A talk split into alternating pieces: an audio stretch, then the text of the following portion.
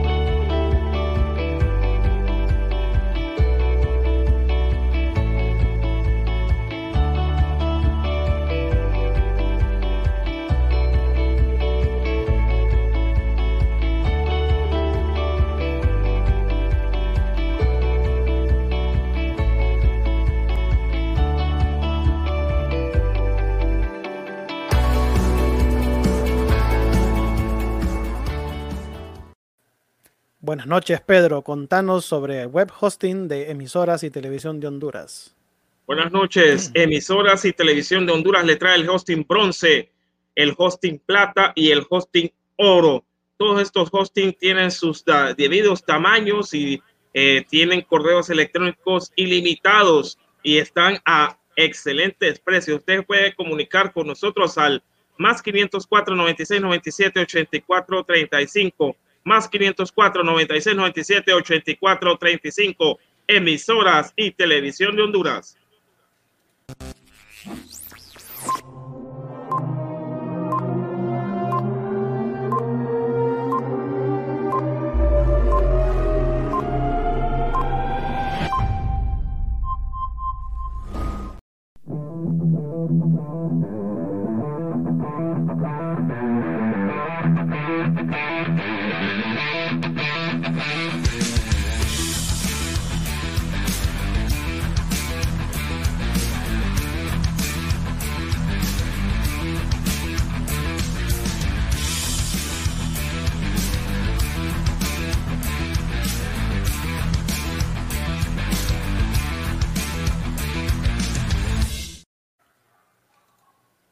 Buenas noches, bienvenidos a Foro Deportivo Honduras, la comunidad deportiva del país. Hoy lunes 29 de marzo inicia la semana mayor del 2021. Ya mucha gente anda veraneando en los diferentes lugares turísticos del país, cosa que yo no lo veo correcto. Si usted anda de manera irresponsable en la calle, como unos videos y unas fotografías que han andado circulando por ahí, no sabemos si son de este año, hay muchos montajes en las redes sociales donde muchas veces nos quieren engañar pero ya se ve mucha gente disfrutando eh, del verano. Yo no lo considero malo si usted toma sus medidas y anda dentro del núcleo familiar y no se anda, no se anda mezclando en lugares públicos. Pero, pero bueno, porque hemos pasado años muy difíciles en el país, sigue la crisis en el país, pero bueno, aquí venimos a hablar de cosas eh, que nos van a alegrar porque tuvimos un fin de semana muy productivo. Eh, la selección sub-23 olímpica consiguió su boleto a Tokio haciendo un gran torneo, ganó la fase de grupos y venció categóricamente a, Estados Unidos 2 por 1. La selección adulta tuvo una gira por Europa donde se pueden sacar cosas muy positivas. y entre otros movimientos que hubieron en la CONCACAF, eh, fecha FIFA, eh, Liga de Ascenso, algunos partidos reprogramados en la Liga Nacional que vamos a estar hablando más eh, en el transcurso del programa.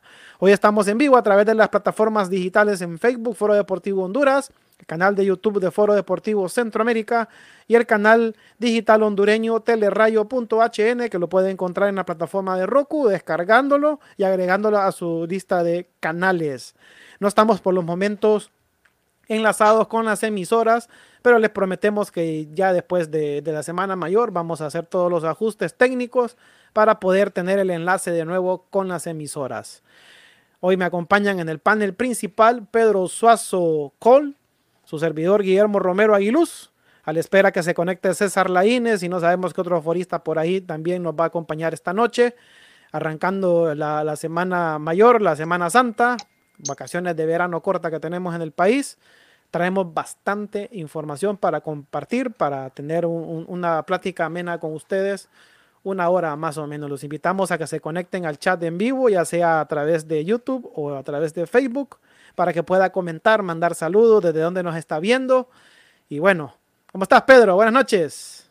Buenas noches, amigos. Buenas noches, foristas. Un gusto estar saludándoles eh, en una nueva semana. Ayer se inició la Semana Mayor, eh, la Semana Santa, en un domingo de Ramos o el domingo de Pasión, como se, menciona eh, el, inicio, en el inicio de la Semana Santa, así como dice Memo. Eh, hay que tener cuidado, todavía sigue acá el COVID, no hay vacunas, no hay vacunas, así como usted lo escucha acá en Honduras, y trate, trate, trate a lo sumo de no estarse mezclando con otras personas.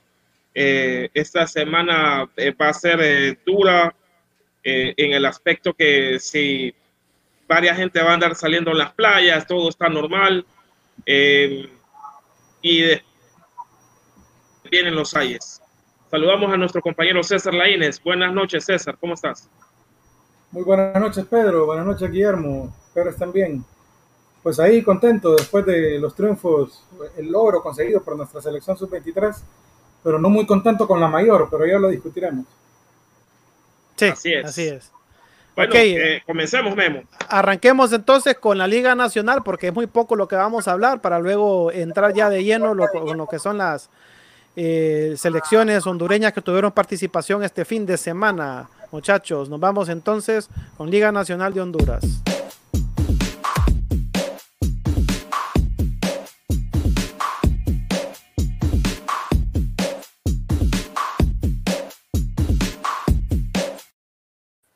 Bueno, y es que el Real Sociedad se quitó el maleficio de no poder ganar y en un partido reprogramado este fin de semana venció 2 por 1 a los Lobos de la UPN, muchachos. ¿Quién, pudo, ¿Quién tuvo la oportunidad de ver el partido? Yo más o menos, yo estaba intercambiando entre el partido de México-Canadá con mm. este partido en que la Real Sociedad llegó con la necesidad de sacar los tres puntos los tres puntos ya con un nuevo director técnico que es de don Héctor Castellón. Y pues eh, la Real Sociedad hizo la hombría y ya metió en problemas a Real de Minas. Si queremos, vamos a ver el, el juego que se disputó ayer eh, eh, en la ciudad de Tegucigalpa. Vamos a ver, aquí está el primer gol de este muchacho Danilo Tobías a un centro, un tiro de esquina que, le hacen y le cae solo la bola a Danilo, José Danilo Tobías, es jugador del Real España, es jugador del Olimpia, eh, andó también por Honduras Progreso y regresa a la Real Sociedad, equipo donde inició y eh, mete el primer gol del partido. Eh, esto fue Danilo Tobías no era de España, pero... Sí, estuvo en el España también. Ah, ok. Estuvo en el España Olimpia. Sí, eh, ahí César te puede también Fíjate que, no, lo recuerdo en el, no lo recuerdo en el Olimpia, Danilo todavía, fíjate.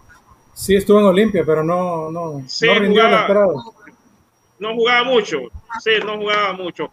Bueno, eh, voy a dar las alineaciones, las alineaciones eh, de los equipos, cómo, cómo salieron los equipos al campo de juego.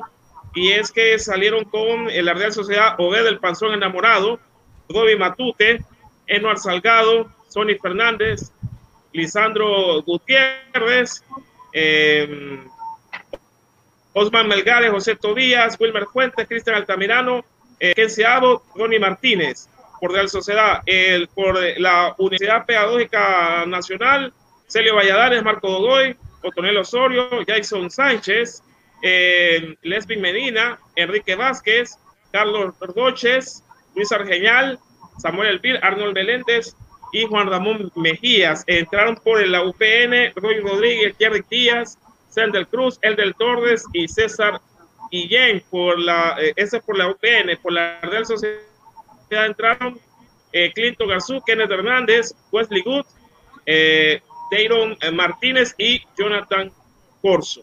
Aquí miramos acciones del partido, el gol de César Guillén, el gol de César Guillén, el empate que le da a la UPN que se miraba que, que rescataba el partido porque tuvo un primer tiempo muy malo. Le puedo decir que para mí eh, un primer tiempo muy malo la UPN, pero eh, ya en el segundo tiempo parecía, parecía que ya eh, iba a resucitar y parecía que otro empate de la, de la Real Sociedad. Si empataba, pues ponía, se ponía en peligro pues la permanencia y bueno, aquí está el empate de César Guillén que eh, jugó en el Pida y creo que también tuvo un paso por la Real Sociedad, si no me equivoco. Bueno, ya rompe el maleficio el equipo de Tocoa ganando en Tegucigalpa en una cancha bastante difícil. Y los lobos Yeah. que no levantan ah, pegaron el alegrón Sí, de pobre de sí, haberle porque- ganado al Olimpia, pero de ahí Hay una, hay una cosa Tenía importante. cuatro partidos sin perder la Ajá. UPN. sí, hay, una, hay, hay una cosa importante por agregar también. Hay un partido pendiente de la jornada 8 entre Real Sociedad y Motagua. Si Real Sociedad gana ese partido, Correcto, que se va a jugar el, el 7 de abril. Real Sociedad, exacto, el 7 de abril. Real Sociedad actualmente en la tabla general de los dos torneos, la tabla acumulada, tiene 13 puntos, es el último lugar. Pero en penúltimo lugar está Real de Minas, que tiene 15 puntos.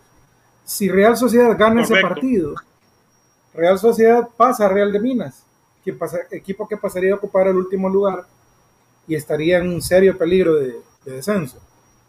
Así que ese, Y ese también pone en ser serio peligro, sí, pone en peligro a Honduras Progreso, que ya vamos a hablar más adelante, porque el partido se va se reprogramó el partido contra la UPN, se va a jugar el 31 de marzo, ojo.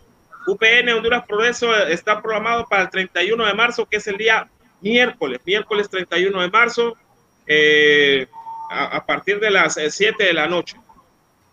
Este partido de, de- de que se reprogramó de Honduras Progreso, ¿cuál es, dijiste? Eh, es, este es UPN Honduras Progreso. UPN Honduras Progreso. Aquí miramos el gol de autogol de Quique Vázquez a presión de Erdoni Martínez. A la presión de Erdoni Martínez fue un autogol. eh, una desgracia por el defensor de la UPN que la metió en su propio marco. Pero, Pedro, pero ese partido UPN Honduras Progreso, ¿de, qué, de, de cuándo es? Eh, ya te voy a 10. decir de qué fecha. Sí, es de la 10. Lo adelantaron. Ok, Lo adelantaron. Ya, ya, es de sí, la jornada 10. de- del 3 de abril era, ok, ya entendí. Sí, era el 3 de abril, entonces lo trajeron al 31 de marzo. Pues regresando a ese partido de Real Sociedad contra Bueno, entonces, Motagua, va a pero Honduras. Progreso tienen que poner las barbas en remojo. Sí, aunque, aunque siempre tiene, Sí. tiene una leve ventaja, pero, Sí, pero va a ser una final. ese partido de Real Sociedad Motagua va a ser una final porque casi porque Motagua también se está peleando el, el primer lugar de su grupo. Ojo, Sí, eso sí. de Correcto. su grupo y si, al- si gana, pasa al primer lugar de su grupo y también alcanza a Olimpia, por lo menos en puntos, en la tabla general. Olimpia tiene 53 y Motagua tiene 50. Chanfle. Bueno, está, está, está bravo, está bravo el descenso. Ahorita sí se puso color de hormiga. Y si pierde Honduras Progreso el día miércoles contra la UPN, se puso ya, ya, ya esto ya se puso color de hormiga porque eh, la Real Sociedad eh, tiene un partido que creo que va a jugar el 3 de abril, creo que contra Olimpia. Contra Olimpia juega el 3 de abril, creo que es el sábado de, de Gloria. Y el 7 de abril se va a jugar contra Motagua. Entonces, en la Real Sociedad tiene que ir a sacar puntos, tiene que ir a sumar forzosamente. Si pierde el Real de Minas, eh, está obligado la Real Sociedad, si quiere permanecer en, primera división, a ganar contra Olimpia y a ganar contra Motagua. Entonces, aquí la ventaja es que tiene a Héctor Castellón, conoce a los jugadores y Héctor Castellón es un técnico pues de bastante experiencia que le puede aportar algo a la Real Sociedad. Ok, bueno, pasemos entonces al tema de la selección adulta. Vete que yo había subido una foto acá, pero ya no la veo, Pedro. ¿Cuál foto? ¿Esta? ¿ah? No, porque no es la adulta. No, ah, no, pues a saber. Se desapareció la foto, papá. Ay, Dios mío. No, no es la adulta. Pero bueno, hablamos de la selección adulta, Memo. Sí, espérame, ya te voy a pasar la foto para que la subas. Espérame. Ponele, ponele, porque la selección ayer jugó contra la selección de Grecia eh, a partir de las 8 de la mañana, hora hondureña. Creo que eran 3 de la tarde, 3 de la tarde, hora de Europa, si no me equivoco. Eh, y pues eh, ayer sí miramos un planteamiento un poco raro para mí, un planteamiento raro, pero eh, creo que no era tan raro porque el profesor Coito está probando ciertos jugadores de que le sirvan en, en, ciertas posiciones. Entonces, eh, porque salió con línea de tres, eh, si no me equivoco, va a César. No fue con cinco. Sí, salió, salió, salió con línea de tres. Salió con una línea de tres y lo extraño. A ver, antes, antes, de, antes de decir eso, que yo creo que todos sabemos lo que, ya te mandé la foto, Pedro. Sí, ya, ya, ya la voy a subir. Ok, antes de hacer esa crítica de la alineación, hay que considerar algo, no, no perderlo de vista. Una cosa es lo que nosotros como aficionados a lo lejos vemos y otra cosa es lo que el cuerpo técnico Mira ahí. Quiere, quiere lograr, porque hicieron este experimento por algún motivo. Yo no sé si es que están pensando en algún partido en específico porque ya vienen, la, ya vienen los partidos de la, de la esta Copa de Naciones, etcétera, ya, vienen los partidos oficiales. Entonces no sé si es que Coito está viendo un partido contra algún rival específico que nosotros no estamos tomando en cuenta. Recordemos que el cuerpo técnico planea con antelación en específico algunos partidos. No sé si es que ellos dijeron, hay que probemos qué pasaría si le cubrimos las espaldas a Maynor Figueroa por los errores que se le vieron en el primer partido contra Bielorrusia o si es que están eh, planeando algún partido en específico o simplemente quisieron ver a algunos jugadores y para poderlos ver. Acordate que eh, el, a mediados de año, y yo creo que es así, César, como, como vos decís, a mediados de año tenemos eh, Copa de Oro, se comienzan las eliminatorias, creo que también tenemos la parte de la Final Four, jugamos contra Estados Unidos en semifinales. Exacto. yo creo que por ahí va el asunto. Yo, yo no sé. Yo creo que por ahí va la. Yo asumo que por ahí va, que algo, algo están, que quieren, están haciendo, están que ya dio. Con la. Pero ahora, como aficionado, yo no entiendo Kevin Álvarez de Libero, cubriéndole las, las, las, espaldas a Pereira y a Maynor Figueroa. Yo, yo no recuerdo, corríjanme ustedes si lo saben, pero yo no recuerdo haber visto nunca a Kevin Álvarez como libro. Nunca, nunca. No, nunca, siempre ha sido carrilero. Siempre carrilero. Siempre ha sido la, primera vez. Yo no entendí, lo, no entendí qué quiso hacer. No entendí, bueno, para empezar, yo no, yo nunca entendí el, llamado de, Alfredo Mejía y, y en cierta medida Brian Acosta. Brian Acosta a veces puede, tiene sus cosas buenas, pero muchas veces se pierde, en mi opinión. Esto, esto es algo subjetivo. Entonces, no sé, yo, todavía sigo pensando qué demonios quisieron hacer en ese partido, con esa alineación en el primer tiempo. A mí me parece, salvo que el cuerpo técnico sepa algo que yo no sé, que es muy probable, yo no sé qué quisieron hacer. Para mí se desperdició ese primer tiempo especialmente. Y, otro, yo pensé que iba a ver a, Johnny Leverón, a Jonathan y, y terminó, terminó Kevin Álvarez de, de libero jugó todo el partido. Eh, empezó todo el partido y, después sacó a Maylor Núñez y siguió con Kevin Álvarez. Sí, jugó todo el partido. Sí, jugó todo el partido, exactamente. Lo único que puedo decir a favor es que me gustó el cambio de Ellis con respecto al partido eh, contra Bielorrusia. Que en ese partido Ellis jugó como volante derecho, como extremo derecho más que todo, y ahora lo sacó de la derecha y lo pasó a jugar como delantero. Me parece que Ellis rinde más ahí. ¿Por qué? Lo voy a argumentar. Ellis no es precisamente muy técnico que se diga. ¿Cierto o no? Cierto. No, es cierto, es cierto. Es cierto. Entonces, ¿qué pasa si lo pones a jugar en una banda? Lo limitas aún más. Porque la banda se convierte en un defensa prácticamente que lo está marcando. Correcto.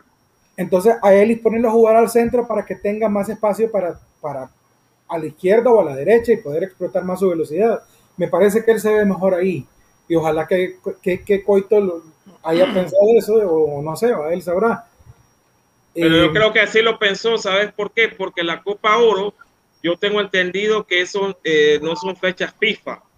Entonces, eh, no te pueden prestar algunos jugadores, no te los van a prestar. Sí, él, él, estuvo, saludos a, a Lester, saludos Lester él estuvo pensando en eso. Ok, algunos jugadores no, me lo van a prestar. Entonces, eh, voy a poner a Kevin Álvarez, que está jugando poco y que si yo lo pido me lo van a prestar. Eh, en caso de que no, no hubiera opción, pero estaba Jonathan Paz y estaba este muchacho Leverón. Que estos muchachos Olimpia creo que no va a tener problema en prestarlos. Va para la Copa Oro. Entonces, yo, esto es algo bueno y es algo malo. Todos quisiéramos saber cuál es el equipo base que tiene Coito para la alineación, cuál es el equipo que él tiene pensado. Pero al mismo tiempo, es bueno saber que, que Coito está probando un montón de jugadores. Yo no sé cuántos ha convocado ya, pero ha convocado un montón. Quiere decir que él no está matriculado con una alineación. Él simplemente quiere ver qué, tiene, qué le ofrecen todos los jugadores que él ha convocado para saber a quién llamar cuando necesite velocidad o cuando necesite altura o cuando necesite control de balón o cuando necesite alguien que pueda hacer centros. ¿Me explico? Entonces, porque ah, muchas veces nosotros solo vemos, o sea, normalmente nosotros solo vemos los partidos, pero no vemos los entrenamientos. Sí, pero acá el tiempo, recordar César, que es corto y que hay otros equipos que ya están jugando las eliminatorias, que se están matando con las islitas. Por ejemplo, hoy voy a adelantar un, marcador. Hoy Canadá venció 11 goles por cero a, Islas Caimán. Sí. 11, 11 goles por cero. Es ojo, decir, ojo, ojo, sí, ojo a algo. Tanto Estados Unidos como Canadá prefirieron sacrificar su boleto a Tokio para mandar todo el arsenal a las dos selecciones adultas. Correcto. Porque no estaba Christian Pulisic en Estados Unidos, ni tampoco estaba Alfonso Davis en Canadá eh, jugando el preolímpico. Y esas dos selecciones quedaron fuera. Y espérate, y faltan los demás, falta este DS, falta ah, los jugadores que juegan el Borussia Dortmund. Es decir, eh, Estados Unidos y Canadá, pues, bueno, ahorita... Eh, le, están dando le están dando prioridad al Mundial. Correcto. Está Frank, Frank Stunning, Clay Lane, eh, Alfonso Davis metió dos goles, eh, Alex eh, Johnston, eh, Cavallini eh, metió tres goles. Entonces, estos jugadores van a venir con, con un ritmo de competencia porque vienen de estar jugando esta, este torneito que para ellos es como, como un ping-pong o, algo así, que es muy fácil. Pero y van a llegar, ajá, Perdón, te interrumpí, Pedro. No, dale, dale. Pero seré breve para que regresemos al tema de la mayor, para, que no, nos desviamos con la, con la sub-23. No, no, no, eh, estamos hablando de, Estados Unidos y Canadá. Así, brevemente, a mí me parece un error a, a, medias lo que hizo Estados Unidos, porque yo me pongo a pensar en mi selección, sub-23, ¿qué hubiera pasado si hubieran mandado a Edwin Rodríguez, a Denis Maldonado, tal vez Alejandro Reyes, no sé. Y unos dos jugadores más, los lo, más importantes, digamos, a la mayor y ahorita Honduras no hubiese clasificado a los Juegos Olímpicos, hubiéramos dicho que es un fracaso. Estuviéramos estresados. Es cierto, es cierto. Las críticas fueran muy fuertes por, por, no haberle dado importancia a un torneo oficial y olímpico, ojo. Entonces, a mí, yo entiendo Estados Unidos, la importancia de su selección mayor, que ellos tienen un plan que quieren ser campeones del mundo y querían ser campeones del mundo para el 2010. Ojo, que en los 90 el plan de ellos es, que querían ser campeones del mundo en el 2010 y fracasaron. lo dejaron para el 2030. Para el 2030 por eso es que le están dando la importancia ahorita, pero, pero ajá, igual es un fracaso en la Olímpica. Pues. Correcto. O sea, eso, eso, ahí cometieron un error, me parece. Regresando a lo, de la, a lo de la mayor, ahí, sí quedo con un mal sabor de boca porque me parece, veo dos cosas. Uno, jugamos contra Bielorrusia. Bielorrusia en el ranking de FIFA es un equipo inferior a Honduras. Honduras debió ganar ese partido, a mi parecer. Y, segundo, sí, y, segundo, Grecia, un equipo superior a Honduras en el ranking. Yo creo que si no se hubiera planteado mal el partido de inicio, me refiero al sistema de juego, y la alineación del primer tiempo especialmente, Honduras debió haber por lo menos empatado ese partido. O sea, no sé, me parece que Honduras desperdició en cierta medida este, esta ventana de amistosos y no, me, no quedó con un buen sabor de boca, la verdad. Espero que Coito y su cuerpo técnico sí lo hayan aprovechado y hayan sacado buenas conclusiones, pero por lo menos a mí como aficionado no me gustó mucho lo que pasó. Y, por, y hablando de un jugador, no me dejó buen sabor de boca, de boca tampoco Mengíbar. Me parece que la, yo, la verdad que le... y es Olimpia el que lo está diciendo, Yo lo, yo esperaba ver mejor, porque en, el torneo de Liga Nacional me parece que es el mejor portero por encima de, de, de Buba López. Pero en la selección se nota que no es así nomás que te vas a poner la camisa de la selección. Hoy por hoy sigue siendo Buba López el portero. Mengíbar creo que tiene ganado su, su puesto, pero no de titular. Sí, totalmente de ah, acuerdo. pero es más, es más, hay que ver, sí, hay que ver, ajá. Y lo mencionamos el viernes, pues que obviamente en el torneo local, Mengíbar, porterazo, pero a nivel internacional no tiene el recorrido de Buba. Pero yo creo que Buba tiene más cancheo en ese sentido. Porque, digamos, por lo menos en el primer gol, en el primer gol yo no lo culpo. Pero en el segundo gol, yo creo que él, pudo haber hecho algo más. Por la estatura que tiene y todo yo miraba que era, de tirarle prácticamente. Sí, y abrazarse. Y solo se quedaba viendo, solo se quedaba viendo dónde iba la pelota y se miraba nervioso, como perdido. Tampoco me gustaron los despejes. Sí, bien cuando, flojos. Cuando, él despejaba, horrible. O sea, ¿qué, qué, qué onda? Sí, le, le, faltó el liderazgo que tiene que tener un portero. Pero eso es, el recorrido, es recorrido que le, hace falta. Es recorrido lo que le hace falta. Pero el problema que sí tenemos es que cuando se lesione un portero eh, y este muchacho no tenga, este, tenemos que aprovechar todas las ventanas FIFA eh, y meter un partido Mengíbar y otro partido Buba, porque Buba ahorita está lesionado. Eh, no sé qué, tiene, pero eh, Mengíbar hay que darle recorrido, porque ¿quién tenés aparte de Mengíbar? Ya no, hay. No hay. Entonces, ¿y qué portero tenés? Ajá, ¿y qué portero tenés? Aparte de Mengíbar ahí ya, viene, ya viene el gusto. uno van a decir que, uno van a decir que, Mendoza, que, Mendoza que, que, que, Alex Witty, que, que aunque no juegue. Eh, pero no lo hizo mal. Fíjate que Alex Witty es, el cuarto, es, el, cuarto portero del Olimpia y jugó muy de torneo. Eh, lo veo diferente, lo veo muy diferente a ¿Ah? Estaba súper nervioso, Witty para mí no lo hizo mal, pero sí estaba nervioso. Sí, sí le, le, pesó un poquito, el, el, le dio un poco de pánico escénico, creo. Pero es normal, es normal, esto es parte de, de, su crecimiento, eso le pasa a muchos. Bueno, pero, pero es que también Witty estaba bien resguardado, la línea defensiva de la Olímpica yo la considero muy buena. Sí, Deca, Denil, Denil y el otro muchacho Meléndez. García. García. No, pasa nada ahí. Mira, no, no, no, no, sé, no, no, recibimos muchos goles en comparación el, a otros el, caso, el gol de Estados Unidos es un remate de media distancia. Es decir, que Estados Unidos no llegó eh, claramente, sino que el jugador hizo una pinta y le pegó. Va, y es un golazo. Pasemos ah, entonces, pues ya que estamos hablando de la Olímpica. Ah, bueno, la selección olímpica sub-23 de Honduras ha clasificado por quinta vez y por cuarta vez consecutiva a una instancia de Juegos Olímpicos Y bueno, estamos en, en Tokio 2021. Bueno, se puede ser 2021. Y somos la, la, bueno, fuimos la selección número 15 en clasificar y vencimos a una selección de Estados Unidos con bastante nombres latinos.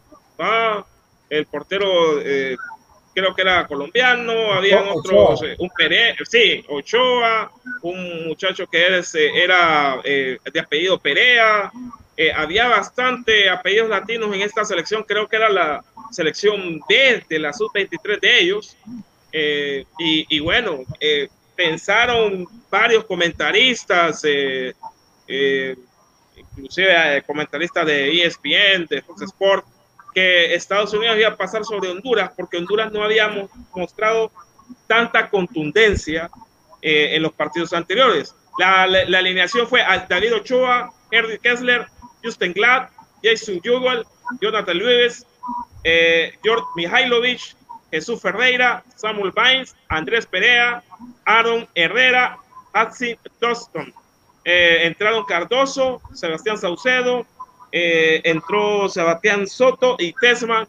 Esos fueron eh, los jugadores que entraron por Estados Unidos. La selección nacional de Honduras, Alex Puití, Christopher Meléndez, Denil Maldonado, José García, Wesley Decas, Joseph Rosales, que este jugó por Kevin Kerdin Arriaga, que está suspendido, eh, Edwin Rodríguez, Luis Palma, José Alejandro Reyes, Rigoberto Rivas, Juan Carlos Obregón entró, Darixon Vuelto, Douglas Martínez, eh, Jonathan Núñez y José Mario Pinto.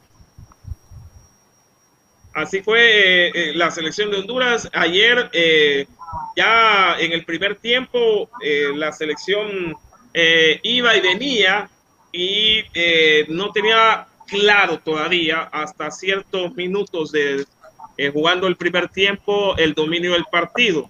Ya al finalizar el primer tiempo, a un centro magnífico del mejor jugador para mí de la selección nacional de Honduras, Edwin Rodríguez. Este muchacho es un jugador espectacular que tiene el Olimpia. Sí, eh, Está para, está para, si ayer andaban visores, este muchacho lo van a vender, César. Este muchacho lo van a vender rápido. Si, me permitís interrumpirte. Dale. Para mí, Edwin Rodríguez, y no por, no por ser olimpista, no, no sino porque es lo, lo que si te pones a analizar a Edwin Rodríguez, mira, es ambidiestro. O sea, juega con zurda y juega con la derecha. Y, lo hace muy bien. Aparte de ser ambidiestro, te puede jugar como volante izquierdo y lo hace muy bien. Te puede jugar como volante derecho y lo hace muy bien. Te puede jugar como volante central y ya vimos que lo hace muy bien. Tiene dribbling, tiene centros decentes, a veces le salen más o menos, pero por lo general lo hace bien corre todo el partido, tiene una condición física, es un muchacho increíble. Eh, tiene dribbling, eh, cuesta quitar la pelota. Él, yo me, he ido, yo me he fijado que a veces lucha en el cuerpo a cuerpo contra jugadores más grandes que él, inclusive dos al mismo tiempo, y no le quitan la pelota. Sí, no le quitan la pelota, correcto. Es rápido, es disciplinado tácticamente, o sea, es. Mira, no es jugadorazo. Va, a sonar exagerado lo que voy a decir, pero estamos viendo, y tal vez no nos hemos dado cuenta aún muchos, que estamos viendo a uno de los mejores futbolistas hondureños de todos los tiempos. Sí, sí. Sí, es jugadorazo. Mira, y esa media cancha que tiene Olimpia, él haciendo dupla con David Flores, son imparables. Sí, hace que falta Carlitos Pineda y falta Jorge Álvarez. Sí, fíjate que yo siento que si hay un jugador que tiene su convocatoria la mayor segura, pero yo creo que solo hay dos seguros, uno por ser el portero, que es Búa López. Pero si solo fuese un jugador, es Edwin Rodríguez. Oíme, Edwin Rodríguez en el mismo partido te puede jugar prácticamente en cualquier posición que quieras, te la cubre. Yo te aseguro que hasta, te puede jugar de defensa izquierda y de defensa derecho. O sea, pero no lo, no lo desperdicias ahí, pues. No, no, claro, pero lo podría hacer. O sea, en, en Edwin Rodríguez tenés prácticamente seis jugadores en uno solo. Y en cualquier posición que lo pongas, cumple tal vez no como delantero porque no es alto, no es, pero, pero, o sea, es un jugador tan completo que yo no, no recuerdo otro con la calidad de él en tantas posiciones, perfil izquierdo, perfil derecho. O sea, honestamente es uno de los mejores futbolistas que ha dado Honduras y tiene una carrera formidable por delante. Ojalá que la sepa aprovechar y que se mantenga así como va. Sí, este fue el, anotador del primer gol. Juan Carlos Obregón. Juan Carlos Obregón, que juega en la, en la USL, ¿verdad, Pedro? Sí, juega en la USL, eh, creo que en la filial de, del equipo de Dallas FC. En la filial de Dallas. Él todavía no, ha jugado en primera, no ha jugado en la MLS todavía, pero ahí está en la, en la final. Sí, Enrique Gagardete, saludos, saludos también a José Carrasco que nos están viendo a través del Facebook Live.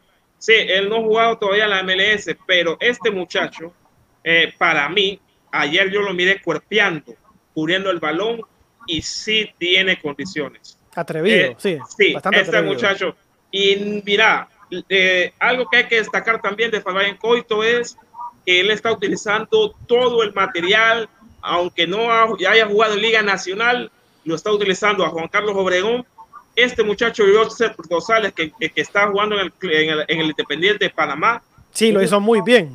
Entonces, lo hizo muy bien. Entonces está utilizando, está utilizando a todo, eh, a todo el arsenal. Es decir, en Coito lo que hay que, eh, bueno, ensalzarle es que él está utilizando a toda la gente que tiene, que para cualquier reclamo yo utilicé a este jugador y no me rindió, pero toda la gente lo está, lo está, lo está, lo, está, está jugando y eh, le está dando resultados. Esta selección, aquí estamos mirando cuando Luis Palma, pues eh, después del partido, eh, se, se, solidariza con David Ochoa por el error que tuvo y que le costó la clasificación a Estados Unidos. Que le quita la pelota, ¿va? Por cierto, en un mal despeje el portero, Es que el portero se miraba nervioso, se miraba nervioso eh, creo que conoce, creo que conoce a Luis Palma, creo que conoce a Juan Carlos Obregón. Estaba pensando también en, Douglas Martínez. Sí, sí los conoce. Fueron compañeros de equipo. El portero Ochoa y Luis Palma fueron compañeros de equipo en Estados Unidos. Ah, entonces eh, los conoce. Va, conoce el potencial de estos jugadores, conoce eh, en la materia. y estaba pensando, pucha, Douglas Martínez está en el banco y me lo van a meter después. Entonces, y la defensa hacía aguas porque ellos querían salir desde atrás jugando y eh, el problema de los, eh, tanto de eh, Estados Unidos, también como la, selección de Canadá, es ese problema, salir jugando de atrás porque le quitan la pelota rápido. En un gol de México, y me estoy adelantando, también fue así. En el, gol de precisamente de Uriel Antuna, que, que se, querían salir jugando, le roban el, el, balón y se la pasan a Antuna y lo cruza. Entonces, ese, ese es el problema de salir jugando como al, al, europeo. Pero esto lo hacen jugadores que tienen nivel eh, eh, de, de, pelota, que la pelota al pie, que, que, manejan bien eso. Pero si no es técnico, como mejor reventar, como decía Sampu. Así es, es reventar la, el balón, no, no, no andar de, como que dice inventando. Va, eh, y ahí pues eh, eh, recayó el problema. Luego pues Estados Unidos empata por algo propio que se le, fueron, se le fue encima a Honduras. No, no empató, metió el descuento. Metió el descuento, perdón, disculpe, metió el descuento. Decime. Juan Carlos Obregón juega en el Río Grande Valley. Correcto, sí, correcto, que es filial de, de, de Dallas, César. No, no, no, es, es un equipo que es prácticamente filial del Houston Dynamo. Correcto, perdón, es correcto, es filial del Houston. Sí, es cierto. Es filial del Houston. Saludos a Darwin Mejía, que nos está viendo a través del Facebook Live. Saludos, Darwin. Saludos, saludos. Saludos a, también a Enrique Cabarrete. Ajá. Fíjate que a mí, hablando ya de nuevo sobre la sub-23, me gustó los planteamientos de, de Falero. Sus equipos son muy balanceados que saben defenderse sin renunciar al ataque, o sea, sin ser ni muy defensivos ni muy ofensivos, pero lo hace muy bien. No se complica la vida, Falero, y eso me gusta. Claro, este proceso no solo es él, también, también mucho tiene que ver Coito, porque en, los microciclos, en toda la etapa de preparación para este torneo, Coito era el, era el, era el que lideraba el proyecto. Pero en general, Falero con Honduras ha hecho un excelente trabajo.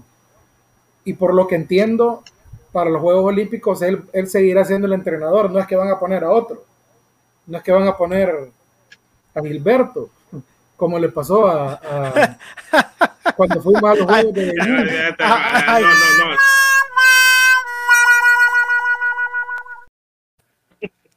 Pucha, no se te ocurrió otro nombre. oh. Sí, no, no es cierto, pues.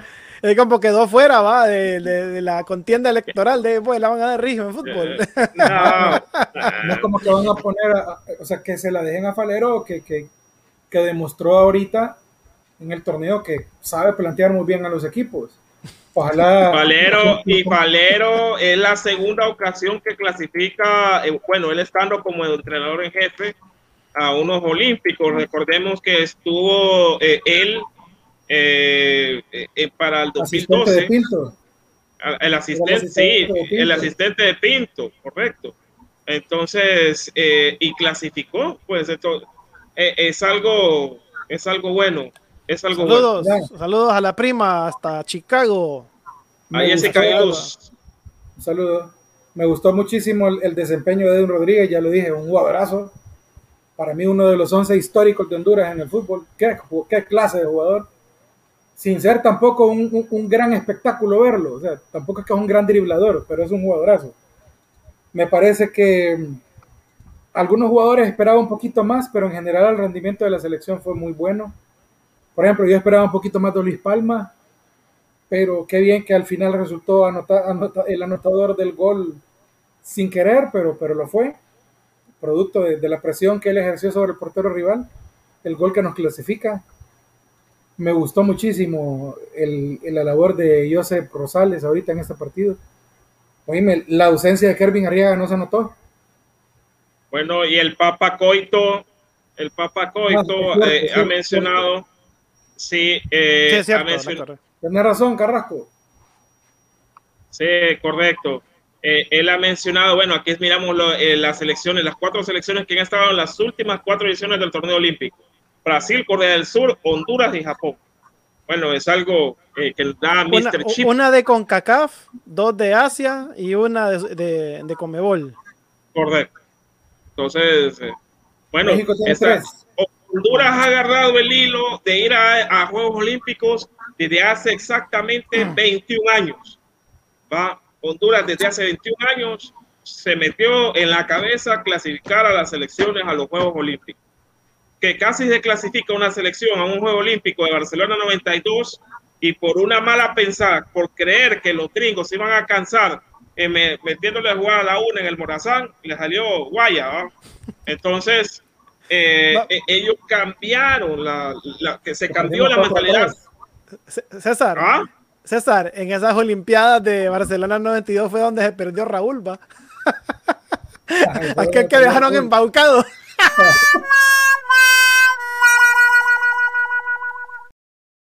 A saber a quién dejaron embaucado. No, fregué, desde el entrenador de Pep Guardiola hace fregado. Se quedó, se quedó- quedó con ganas de cambur y yuca. Ay, que ahí nos hacen una, una, una- puede ser una pregunta interesante que nos hace Joaquín Calderón. Saludos.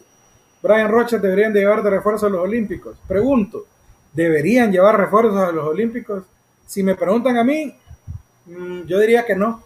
No, Es no que ninguna, ni- en ninguna selección de que se ha clasificado a los Juegos Olímpicos se necesita o se necesita refuerzo. No, pero se han mí. llevado. Acordate que se llevó a Benson. Sí, que ¿Verdad? llevaron a Benson en Y no lo Londres, hizo, y no lo hizo mal. no lo hizo mal. Va, Llevaron a sé, Benson y a, y a- y a Roger Espinosa. Así. y Maynor Figueroa, creo. No recuerdo muy bien. Creo que era minor, pero no recuerdo bien. Sí, Pero ¿creen que yo- Honduras supere a México mañana? Bueno, No. eh, yo, yo todavía no podemos decir nada, pero México es superior.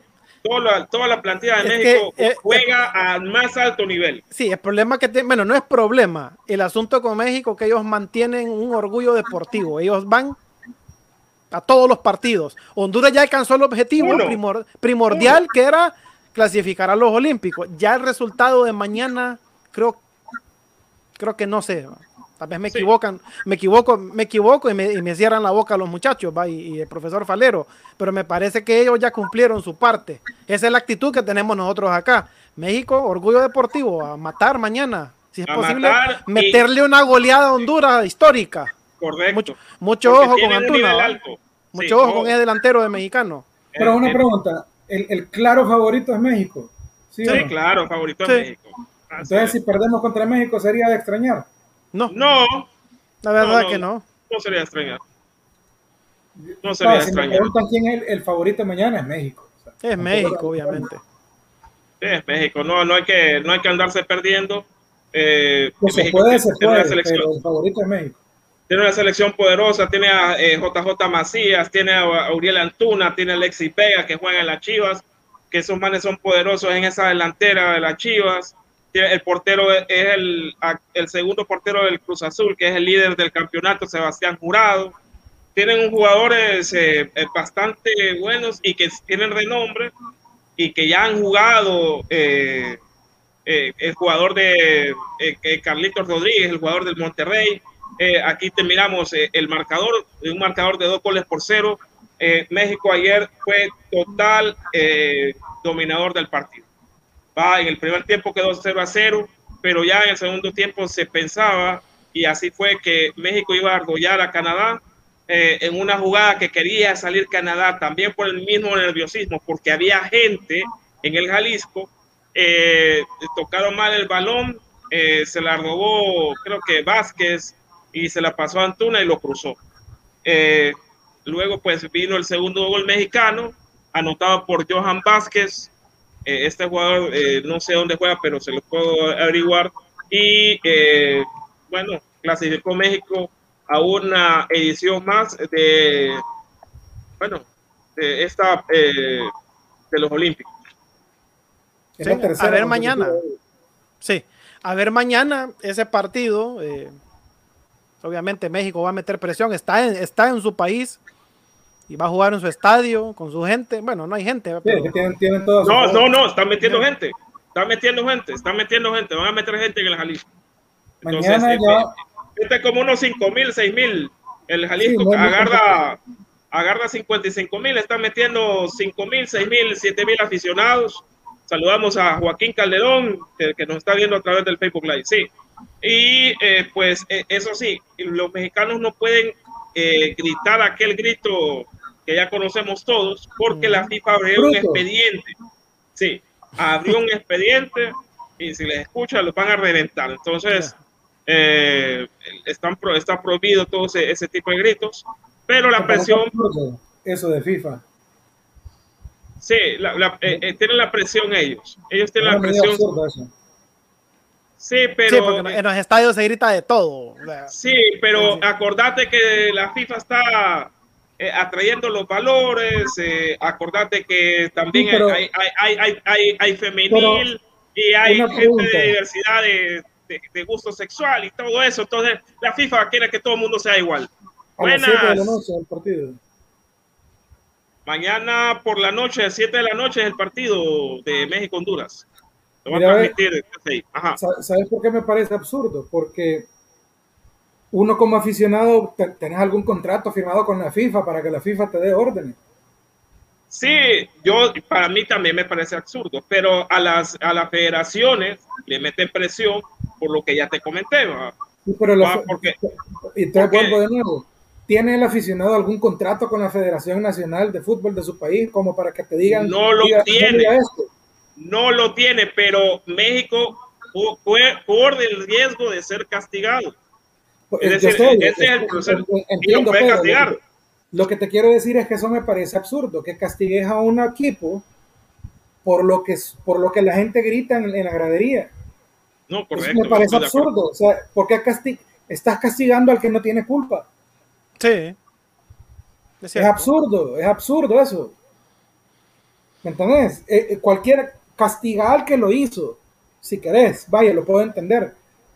Pero vas a castigar al equipo de fútbol a los que están en la cancha, los que eh, es absurdo, entonces, por, lo, que un loco gritó en la gradería. Es absurdo.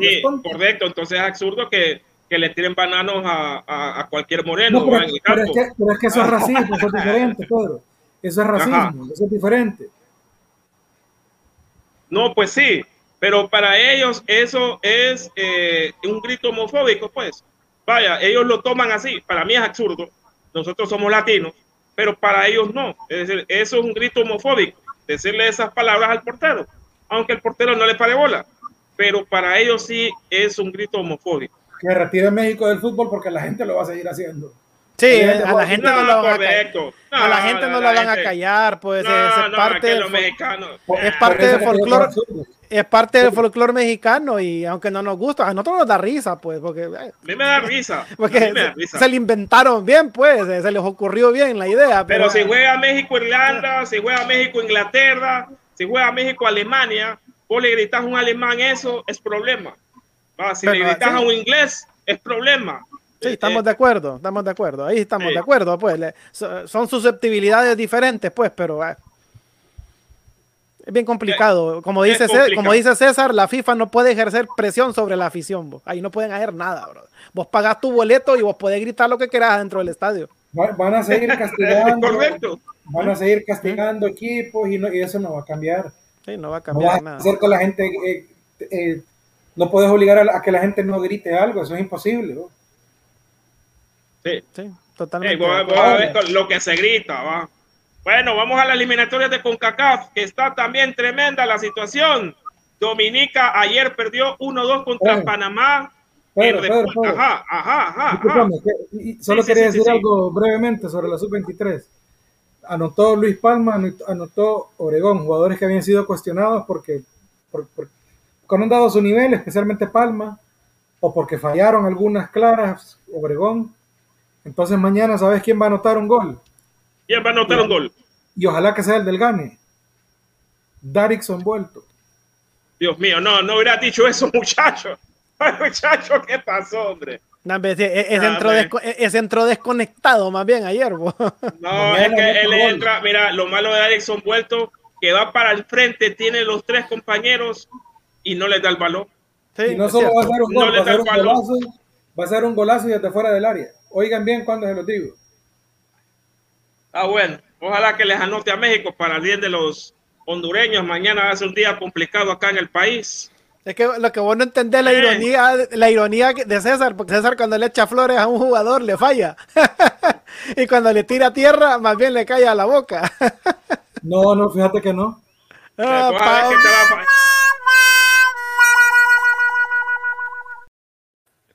vos sabés que te va a fallar ese voto. Te va, te va a fallar ese vuelto. No, no, no, no, no, ya vas a ver que mañana va a anotar gol.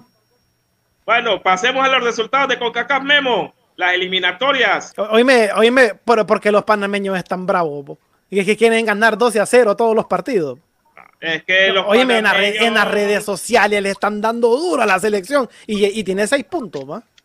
Bueno, ah, hay que ver, Panamá ganó 2-1 frente a Dominica en República Dominicana. En Guatemala jugó Cuba contra Curazao. Ganó Curazao la selección de Good Hidden dos goles por uno. Hmm. Puerto, Puerto Rico empató con Trinidad un gol por bando. Oíme, este resultado, Pedro, si lo miro malo yo, porque Puerto Rico no tiene nada. Hoy Trinidad y Tobago no le pudo ganar. Correcto. Y Montserrat ha hmm. empatado contra el Salvador. Contra el Salvador ha empatado Montserrat. Y el día de hoy, el día de hoy, Islas Caimán.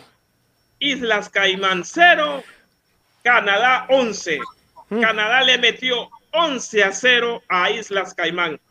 Canadá no tiene piedad, no va a tener piedad de nadie. Va a meter, si le quiere meter 15, se lo va a meter. Los goles de Canadá fueron por, anotados por Stunning, por, eh, a los 6, por Laring a los 14, eh, por Westerpum a los 25, por Alfonso Davis, el jugador del Bayern Múnich, a, los 28 de penal y los 73, por Anthony Calle a los 33 y a los 63, por al, Alistar, al, al, Johnston a los 43 minutos y Lucas Cavallini a los 68, 74 y 76. Fue una fiesta de goles que hizo ayer la selección canadiense. ¿Cuántos fueron los goles del último jugador que dijiste? 68 Cavallini, Lucas Cavallini. 68, 74 y 76 minutos en ocho minutos metió tres goles. ¿Cuánto, ¿cuánto quedó ese partido? 11 a 0, dijiste. 11 a 0. Jugaron una potra de calle fue eso. Fracaso. Tuvo que haber quedado 25 a 0. Sí. Bueno, bueno, pero le metió 11. Entonces hay que tener cuidado con esa selección canadiense, que esta se punta, creo que la primera selección que va a clasificar a la octagonal, donde se va a enfrentar a Honduras, se va a enfrentar a Jamaica, donde se va a enfrentar a Costa Rica, a México y a Estados Unidos. O con esta selección canadiense que no va a dar eh, problemas y va a dar guerra. Va, ya ahí miras a Lucas Cavallini, miras a Alfonso Davis, nos va a dar dolor desde cabeza, pero yo sé que el profesor Coito se está preparando para eso, ya, ya vio a estas selecciones jugar y sé que se está preparando para eso, sé que tiene los jugadores, eh, hay jugadores en la sub-23 que van a responder, que puedan responderle al profesor Coito. Eso sí, sí se lo dejo claro. Eh, ayer, eh, por lo menos, eh, Denil Malonado y José García, para mí anduvieron muy bien. Eh, anduvo muy bien Christopher Meléndez. Wesley Decas, para mí anduvo más o menos, pero anduvo bien. Se le escaparon algunos, pero en general el, el partido lo hizo bien. Le hace, le hace falta un. Acuerdo con Christopher Meléndez. Christopher ¿Ah? Meléndez lo, lo, vi bien a Christopher Meléndez. Sí, Christopher Meléndez anda muy bien. No se le fue nadie. No se le fue nadie. Entonces, vamos a ver contra México. Este Antuna es eh, bien escurrido. Pedro, este mediocampo en la mayor, asumiendo que no hay lesiones, o sea, en un mundo ideal, imagínate este mediocampo. Por izquierda, Edwin Rodríguez, que lo, con lo bien que marca y, y, y ataca, etc. Al centro con David Flores, Alex López y por derecha, Andy Najar, que no nos acordamos de él. Sí, también. Tenés un excelente mediocampo. Y eh, imagínate que, que, en vez de Andy Najar metes y a, que, a, Rubio. a Momo Hernández, que anda en un, Ah, Muma. que, a- que en ese momento está en un formidable nivel. Y adelante tenés a Choco Lozano y a Romel Kioto, que son tus dos mejores delanteros ahorita. Hoy por hoy son los dos mejores delanteros que tienen Honduras. Correcto. O sea, ahí tenés un equipón solo con esos jugadores. Las dudas tal vez puedan estar en defensa. Ahorita creemos que Diego Rodríguez puede ser el lateral izquierdo, pero hay que verlo todavía, ¿va? pero yo creo que hoy por hoy podría ser perfectamente. Minor Figueroa, uy, me dejó mis dudas ahorita en estos dos partidos. Pero Sí. Minor va a estar. Minor Sí, va- no. para mí Minor va a estar. Horrible. Minor Y de ahí no sé si va a estar, no sé si va a estar Denis Maldonado como central derecho o Marcelo Pereira, porque recordemos que ocupas gente alta. Bueno, Tenés que tendría que defender estar. a que, que- tiene que estar el mejor que esté. Pero- Para mí, el, para mí el mejor que está es Daniel Maldonado. Ah, y pero no- pareciera pero no es tan como- alto como Marcelo Pereira. Tenés que tener gente alta, Pedro. pues sí, pero, pero Maldonado no es chiquito. Es, es, es, No, no es pequeño, pero, pero, pero Marcelo Pereira te salta como dos metros. Ah, Sí, cierto. ¿Has visto Eso los sí. saltos que juega esa criatura? No, no, tiene, tiene, tiene buenos saltos Pereira. Tenés que tener gente alta. Yo por eso también creo que el lateral derecho va a ser Marcelo Santos. Porque es otro que mide como 1,90 y pico. O sea, es importante tener gente alta, tanto en delantera como en defensa, porque y los tiros libres y los tiros de esquina, en ataque y en defensa, ¿quién los va a defender? Correcto. Así es. Bueno, Pero bueno. bueno, sí, bueno, compañeros, para finalizar, vamos a dar los resultados de la Liga de Ascenso. Torneo de clausura 2020-2021, jornada número 7. El Club Atlético Independiente de Ciguatepeque le ganó 3 por 2 al Parrillas One. Danilo Acosta podría ser una opción como lateral izquierdo. Si es, es que, que termina termina jugando, jugando con, con- sí, el muchacho que, que no convocaron para la sub-23, eh, Sí. Danilo Acosta. Bueno, los goles del Atlético Independiente, Luis Palma, Junior Gómez, otro Luis Palma, mira. Sí, Junior Luis Gómez y Wesley Torres anotaron por el Parrilla Zone el Raúl Moreno de penal y después volvió a anotar Raúl Moreno el, el 2, el segundo gol del Parrillas One. Pedro, ayúdame aquí con este resultado. Lepaera contra Deportes Sabio en el, un clásico del occidente. Ha ganado Deportes Sabio cuatro goles por tres. En Lepaera, Cristian Hernández hizo el primer gol. Cristian Ponce el segundo gol para Lepaera y Cristian Ponce otra vez para Lepaera. Ali Arriola, ese exjugador de Motagua, metió dos goles para el Deporte Sabio. Pedro Medina metió el tercero y Elian Matute metió el cuarto gol para darle la victoria al Deporte Sabio en Lepaera. Así es, y el, el- el club de Tocoa Boca Juniors se empató uno por uno con el Lloro FC con goles de Oriental Boden y de Luis la Real Sociedad. Díaz. Y Sí, Luis pregunto- Díaz. Ajá. Me pregunto si en el barrio de La Boca, en Argentina, hay un equipo llamado Club Atlético Tocoa Juniors. Tocoa Juniors.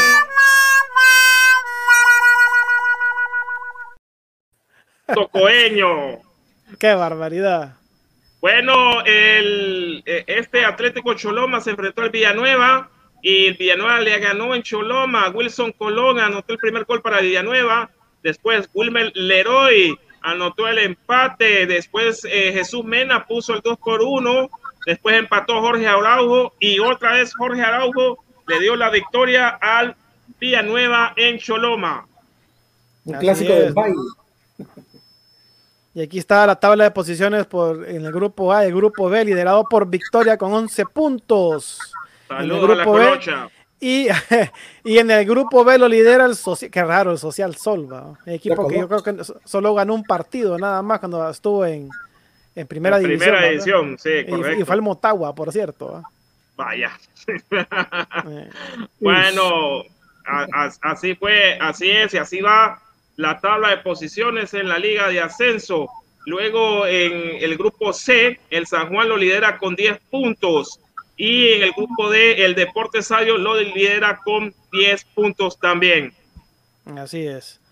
El Real Juventud, me acuerdo de la canción de Real Juventud. En, el grupo E va el poderosísimo Lone comandando la tabla con 16 puntos, con 5 juegos ganados. El Atlético Independiente con 14, el Atlético Choloma con 10, el Pardía Zone con 8, el Villanueva con 7 y el Brasilia en el último lugar con 4 puntos. Bueno, el grupo F, el Olancho va eh, comandando la tabla con 10 puntos. Luego le sigue el Juticalpa eh, con 8 puntos, el Gimnástico con 5 puntos, el Estrella Roja con un punto en el grupo G, 11 puntos para eh, el Génesis y el Club Deportivo Inter con 10 puntos, el Club Deportivo Broncos con 4 puntos y el Cedrito FC con 3 puntos. Bueno, este ha sido entonces el resumen de, de las varias jornadas que se acumularon este fin de semana que se jugó en el torneo de clausura 2021 de la Liga de Ascenso. Bueno, llegamos al final del programa. Mañana les recordamos que se juega la final del preolímpico en Guadalajara entre México y Honduras. Ya los dos equipos están clasificados a las 7 de la noche. Eh, si quieren, hagamos el, programa después de que finalice el partido para comentarlo, para comentarlo a las 9, pero no por el 9, sino que a las pero no es por el 9, es a las 9. Si Darikson vuelto anota gol, ustedes me van a invitar a unas variadas con un fresco. Vaya. Ah, eso te puedo invitar. Ah, te puedo invitar. No hay problema. Si anota le, le, le, cazamos la, la, apuesta a César, a ver si es cierto. Claro, claro que sí. Claro que Así que, bueno, mañana a las 9 entonces, Foro Deportivo Honduras, ya con el resultado de quién es el campeón de este torneo preolímpico. Ya el resultado creo que es más que todo orgullo deportivo. Las dos selecciones están clasificadas a Tokio. Así que también estaremos compartiendo con ustedes lo que se dé en el transcurso del día de mañana. En partidos amistosos, y hay partidos de eliminatoria también mañana. Va a estar bueno mañana a partir de las 9 de la noche acá en Foro Deportivo Honduras. Así es, así que síganos en nuestras redes sociales para que se mantengan tanto del deporte. Esto fue Foro Deportivo Honduras, la comunidad deportiva del país. Vemos muchachos. Las noches, don Delfino. Las noches. Adiós.